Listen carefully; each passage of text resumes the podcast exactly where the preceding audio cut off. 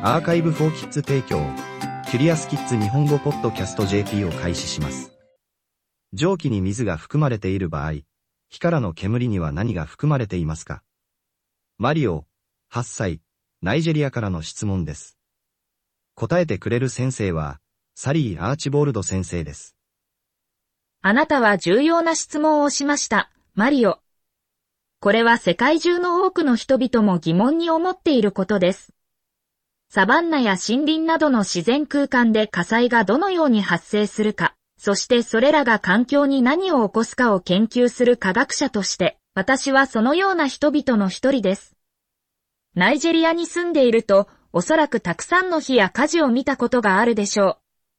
あなたを暖かく保つためにあなた自身の家にあるものもあれば、茂みの中を燃えているものもあります。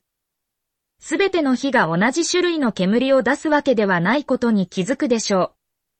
これにはいくつかの理由があります。説明させてください。チャプター1煙の中にあるもの。火が燃えるとき、それらは植物を消費しています。火事の後、以前そこにあった植物はなくなり、植物は根や種子から再び成長しなければなりません。しかし、その植物材料は消えただけではありません。その多くは煙として空に上がっています。アフリカのサバンナにあるような大きな山火事は、煙が空に雲を作っているように見えるほど多くの煙を出す可能性があります。おそらくそれがあなたが蒸気と煙について質問した理由でしょう。火から出る煙のかなりの部分は実際には蒸気です。植物内のすべての水は炎の熱によって蒸発し、水蒸気として煙の中で上昇します。水がなくなると、植物の葉と茎が燃え、二酸化炭素と呼ばれるガスに変わります。火が植物を燃やすとき、私たちが植物を食べるときと全く同じことをします。植物に蓄えられたエネルギーを放出します。私たちは食べ物を食べ、酸素を吸い込みます。酸素は食物からの炭素に結合し、私たちが呼吸して出す二酸化炭素を作ります。これは私たちにエネルギーを与えます。火もまた、植物を食べるために酸素を必要とします。酸素が不足していると、二酸化炭素の代わりに一酸化炭素やメタンを吐き出すことがありますが、これらのガスはすべて煙の中で空気中に上昇します。しかし、火事で植物のすべての部分が二酸化炭素に変わるわけではありません。灰やすすの非常に小さな粒子のいくつかは燃やし尽くされませんが、水蒸気と二酸化炭素とともに空に取り込まれます。私たちはこれらをエアロゾルと呼んでいます。それらがガスでなくても空にとどまるのに十分軽い小さな粒子です。これらのエアロゾルは煙に灰色または黒色を与えることがあります。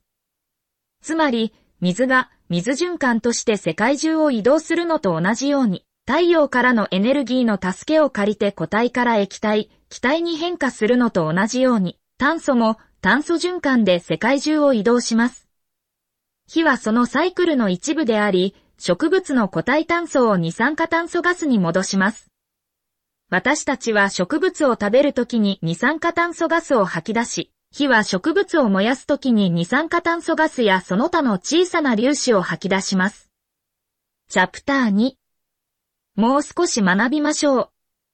前に言ったように、すべての火が同じ種類の煙を出すわけではないことがわかります。これは、火災によるエアロゾルや水蒸気などのガスの量が、天候や燃えている植物の種類によって変化するためです。現在、私と他の科学者は、一年の様々な時期にアフリカで火災を研究しています。これらの火災からの煙が一年でどのように変化するかを確認したいと思います。これを行う方法はかなりクールです。ドローンと呼ばれる小さなヘリコプターを煙の中に飛ばし、煙のパケット、小さな塊を捕まえて、それが何でできているかを確認します。危険ですのでドローンに乗って操縦する人は実際にはいません。その代わり、ドローンはテレビで使用するのと同じようにリモートコントロールで遠隔操作されます。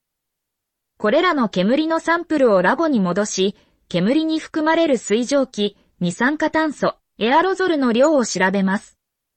これは炭素循環をよりよく理解し、煙が人や環境に損害を与えないように、いつどのように土地を燃やすかを決定するのに役立ちます。